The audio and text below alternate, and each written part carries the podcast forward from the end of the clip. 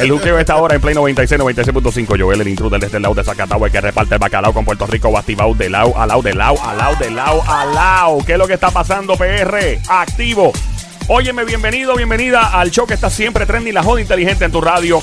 Le damos la bienvenida al profesor catedrático eh, especializado en ciencias políticas del recinto de la Universidad de Puerto Rico, Colegio de Mayagüez, Jorge Schmidt de la casa. Bienvenido, Jorge.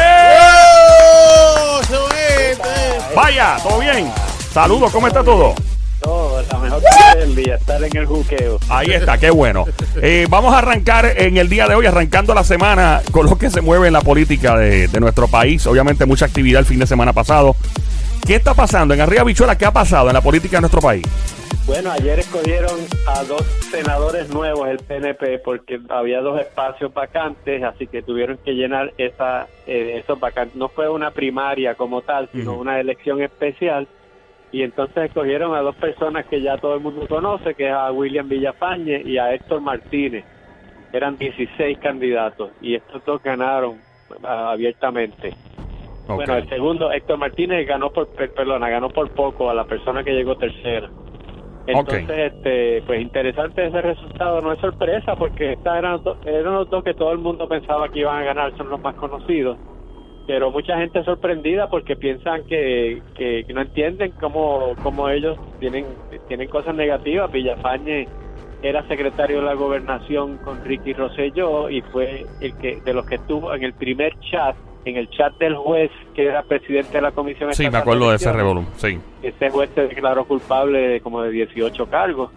Y ahí Villafañe tuvo que renunciar, aunque no, no, lo, no lo declararon culpable ni nada, pero salió bastante desprestigiado en ese momento. Y como quiera vuelve a ganar. Y Héctor Martínez, que había sido convicto, llegó a estar preso.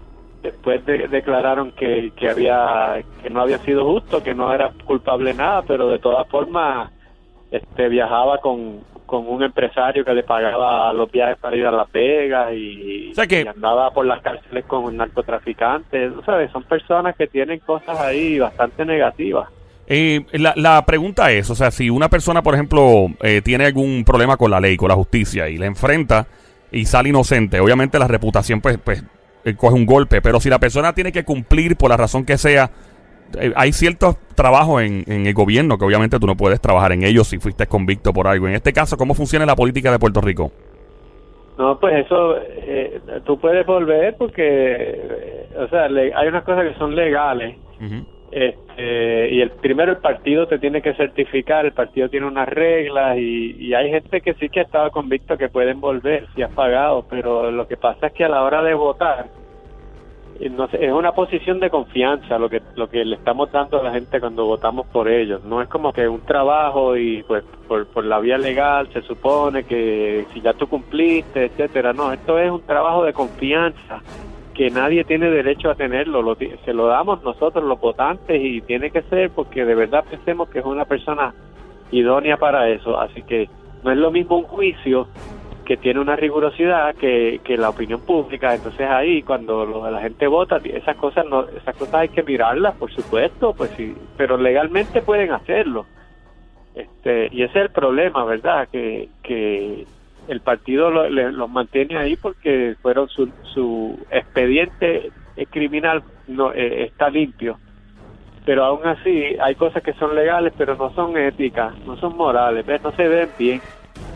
Eh, y, y sobre todo para la gente de afuera porque la- lo más que se sorprenden de que hayan ganado estas dos personas son los que no son PNP los que no están allí Pero desde la perspectiva de un PNP, pues estos son gente que han venido de abajo. Villafañe fue presidente de la juventud en su momento y eso es un puesto importante allá adentro porque esa persona pues se perfila como que va a ser un candidato o, o algo. Y así fue. Y. Héctor Martínez viene de Carolina, de la zona, él, él fue pues, senador de por allá, aquello bien competitivo allí. Allí Claro. para ganar allí tienes que ganarle mucha gente en primaria y o sea que ellos tienen su gente y ganan, pero una cosa es esto, otra cosa es que ganen después la primaria en junio o que inclusive ganen la elección en noviembre del año que viene. Ya eso es diferente, ¿ves? Porque ya no es el corazón del rollo el que vota, ya es todo el mundo. Claro. Eh, yo sé que hemos hablado de esto antes, pero por si acaso, es que el otro día eh, está hablando con una amistad de esto, con par de cerveza a la mano. Y alguien soltó un comentario Ah, y dice que no sí. invitaste. No, hablar de política con cerveza en la mano es un palo. Eh, y entonces uno de ellos sale y dice que eh, estamos discutiendo, yo no me atreví, ¿verdad?, a, a arriesgarme y a especular. Y estaban hablando de si Puerto Rico caía en camino, ¿verdad?, de, de que todo pues tuviera todas las tuercas y todos los tornillos apretados como Dios manda. Que cuántos años tomaría aproximadamente que Puerto Rico vuelva a, a progresar a nivel económico si todo está en- eh, encaminado como Dios manda. O sea que, ok, los líderes están eh, perfectamente ya sincronizados, hay una sinergia entre todos los partidos, el aparataje gubernamental está encaminado a, ¿verdad? A, enfilar todo, todos los esfuerzos a básicamente a que el, hay un progreso económico. ¿Cuánto usted estima, profesor, si esto llegara a pasar en el 2020? En el 2020 gana quien gana o gane quien gane este y todo el mundo se pone las pilas y vamos a trabajar juntos para que esto... ¿Cuántos años más o menos podría eh, tardar Puerto Rico en encaminarse a un progreso económico? No, cinco por lo menos. Cinco. años. Y a caer en- Diez años. Eso, es- eso no, eso y a, toma tiempito. a caer en tiempo entonces a nivel de que las cosas vuelvan a estar bien, por lo menos entre comillas, bien, unos 20 años. Bueno, no tanto, pero como en diez, pues, Dios, eso sí, todo sale bien, ¿verdad? Exacto, eso, esa es la pregunta, ¿no? definitivo. Como en 10 años podemos estar bien. Si Wow. en 10 años, se- si se hace bien, se puede hacer bien rápido. Si, si se hiciera bien, aquí nosotros en, lo- en la década del 50, el 60, el cambio de Puerto Rico fue exponencial en, en, en cuestión de 10 años. Los cambios pueden ser bien rápidos. Si hay voluntad, si hay voluntad de verdad para hacerlo, los cambios pueden ser Sí. Eh, bien rápidos, sí. eh, No la hay ahora mismo. No de- definitivo. O sea, pregunto porque todo el mundo. Una pregunta: ¿por qué se tardan tanto las cosas? Eh, ¿Por qué toma tanto tiempo? Eh, que, que, o sea, no sé, establecer ciertas medidas, leyes, eh, eh, las iniciativas. ¿Por qué tarda tanto? O sea, tan extensa la burocracia. Hay que dar tumbe, hay que dar mucho tumbe. Y parece parece simple, pero es la verdad. En el proceso hay que mucha gente tiene que morder. Hay que olvídate del sistema de mérito, del principio de mérito. Tienen que ser los amigos o los contribuyentes del partido. Eh, la burocracia es, sí, eh, uno puede decir burocracia, pero en parte parte de la burocracia es porque tiene mucha gente tiene que recibir, eh, salir bien en el proceso. Eso es un problema serio de nuestra administración. Eso en parte es por lo que lo hace. Entonces le ponen, eh, para evitar, para tratar de evitar eso, le ponen más burocracia para supervisar la burocracia que no debía estar y cuando vienes a ver es imposible hacer cualquier cosa. Pero falta voluntad, en el fondo falta voluntad. Cuando se quieren hacer bien las cosas, mira como cuando quieren hacer algo lo hacen rapidito Sí. para, para la- los contratos de los amigos y las cosas, esas las hacen, pero es expedito. Eh, aquí estamos en el juqueo, el show siempre trending, la joda inteligente en tu radio. Mi nombre es Joel, el intruder, la radio es Play 96, 96.5. ¿Hay alguna otra nota que tengamos que cubrir del área local, de la política local de Puerto Rico antes de brincar a lo internacional? Bueno, definitivamente Sí. están, van a tirar, van a bajar por descargue, o sea que lo van a discu- van a votar sin discutir, prácticamente sin discutir un nuevo código civil. Hmm. que eso es lo que regula, por ejemplo, eh, el matrimonio, las herencias, el, eh, los derechos de, de- los hijos, una eso es una cosa bien extensa que es de 1930 y, y llevan tratando, llevan años tratando de cambiar eso, hacer uno nuevo. Y es difícil porque o sea, hay muchas cosas que hay mucho, muchas diferencias la- eh, en, el, en el país. Estamos no estamos todo el mundo de acuerdo si el matrimonio debe ser entre hombre y mujer o si puede ser entre gente del mismo sexo ese tipo de cosas.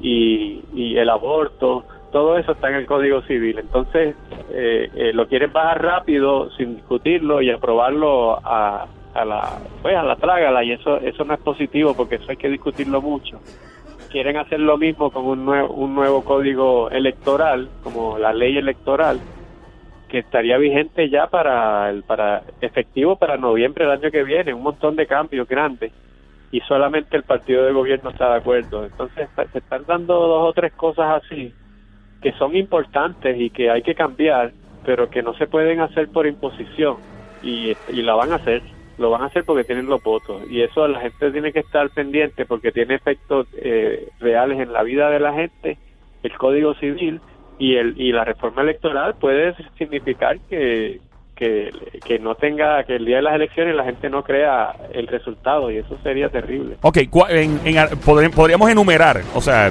vamos al, al paso, ¿verdad? Uno, dos, tres, cuatro. eh, exactamente qué se afecta. Obviamente, se- vamos a comenzar por lo más que la gente está eh, chequeando de la prensa y todo. ¿Qué es lo primero que se afecta? Bueno, va a haber voto electrónico para alguna gente. Entonces eso es un problema porque no, si no hay papel, si no hay una, un pedazo de papel en el que usted marcó algo y después hay que revisar, pues usted sabe que eso se puede hackear. Y que le quieren poner mucho voto, mucho voto electrónico, quieren que vote gente en Estados Unidos, puertorriqueños que se fueron a Estados Unidos, que puedan votar desde allá, aunque no vivan aquí. Actualmente se puede votar allá estando en Estados Unidos siendo diáspora puertorriqueña, ¿se puede votar en papel o no? Sí, pero tienes que, tienes que es un voto ausente y tienes que pues, demostrar que tú que tú estás allá, ya sea estudiando o que temporal, que no es que tú te mudaste, sino que vives allí por algo, pero que en realidad tú vives en Puerto Rico. Si te mudaste no puede. No, no, porque ya tu residencia. Es como si te mudas de New Jersey a Pensilvania, ya tú no puedes votar en New Jersey. No es solo cuestión de estatus, es que es residencia. Exacto. Entonces, pues están, están este, quieren que la gente pueda votar allá sin tener que mostrar una tarjeta electoral. Esa es la otra, que no haya que mostrar la tarjeta para votar. ¿Y qué evidencia hay? Pues tu licencia de conducir o algo así. Todas esas cosas son, son problemáticas porque se prestan para chanchullo. Si la elección es cerrada entonces la gente no va a creer quién ganó. Si la elección es eh, se, se pierde o se gana por muchos votos, pues no cambia, la, realmente no son suficientes. Pero si es bien cerrada, como, como han sido muchas últimamente, la de Fortuño y, García Padilla, la de, eh, de Rosselló, Pedro Rosselló y Aníbal Acevedo, esas han sido bien, bien cerradas. Una elección como esa se puede robar.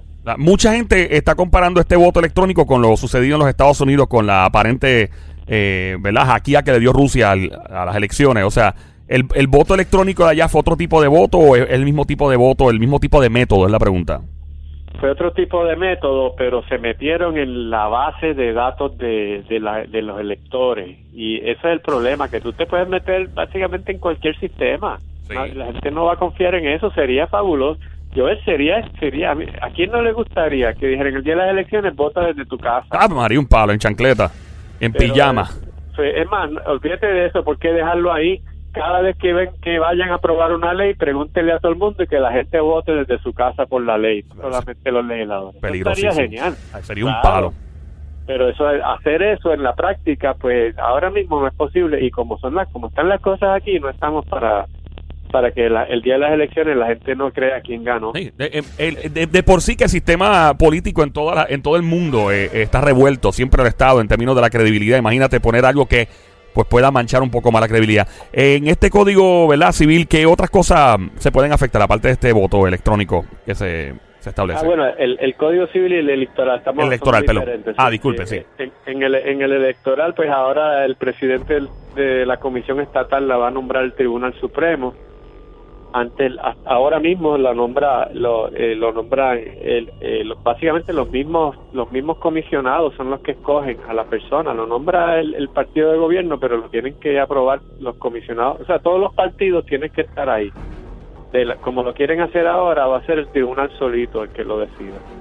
Ok, perfecto. Y que le están quitando poder a los partidos a los partidos de minoría, solamente le van a dejar el poder al partido de gobierno y eso pues cambia todo porque eh, aquí nadie eh, nadie cree en nadie, no puede darle ese poder a un mismo partido porque los demás van a decir que se lo están robando. Sí, no, eh, todo el mundo va a estar tú sabes, arisco.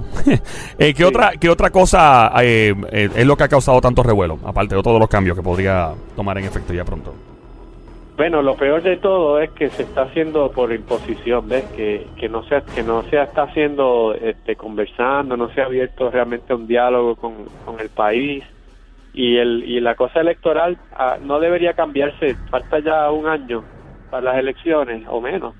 Ya no debería cambiarse porque ya la gente ya está todo el sistema corriendo. ya no, no debería pasar. Y mira, y voy a brincar afuera de Puerto Rico por un momento. Mira el lío que se formó en Bolivia con, Evo Morales, que el tipo tuvo que renunciar, que eso me sorprendió mucho. ¿Qué, qué le parece ese asunto? A la gente eh, no, le importa mucho. Eh, a mí sí, porque yo tengo amigos que son bolivianos, están escuchando la música para mí. Este show es internacional. Este show lo escuchan de todas partes de, Latinoamérica, en, New Jersey, en Nueva York, Florida, en todos lados. ¿Y qué fue lo que exactamente pasó ahí en Arriba Bichuela? Que, pues, porque es política y política es política donde quiera, aunque las cosas cambian un poco, pero ¿qué fue lo que pasó en este caso en particular? Pues lo que pasó fue que hubo unas elecciones ahora recientemente y en esas elecciones había eh, Evo Morales, había una gente en el país que no pensaba que él debía haber sido ni siquiera candidato eh, y, y como quiera lo fue, en la elección eh, quedaron, él llegó primero, pero no tenía suficiente como para ganarte la primera vuelta, tenía que ir a segunda vuelta, pero luego resultó que sí, que tenía suficientes votos y no hacía falta segunda vuelta. Y la gente salió a, a protestar de que parecía que se lo estaban robando. Y lo que pasa detrás de esto es que la constitución boliviana prohíbe que haya más de dos términos Mm. Eh, y, y él, eh, Evo Morales, que, fíjate, Evo Morales ha sido un presidente bien querido, que ha hecho un buen trabajo allí, pero, pero ha querido quedarse más allá de lo que la constitución le permite. Entonces, en el 2016 intentaron cambiarlo para que hubiera otro término, pero la gente dijo que no, en un referéndum, no, no quisieron cambiar eso. Y de todas formas, el Tribunal Supremo dijo que él podía ir porque era un derecho civil que a nadie se le podía negar el derecho de ser candidato. O sea, eso se, le, se vio feo. Sí, porque si, si le dicen que no se puede más de dos términos, pues obviamente ahí hay una disyuntiva ahí. De, verdad, profe, gracias siempre por el tiempo. ¿Dónde le encontramos redes sociales para saber más de la política de Puerto Rico internacional en Arroyo Habichuela con el profesor Jorge Schmidt? Claro que sí, claro que sí. Analista de política me encuentran en Twitter, en Facebook, en Instagram y hasta en un canal de YouTube. Allá a la orden, Joel. Gracias. Ahí está el profesor Jorge Schmidt en el Hooker Play 96. Come on.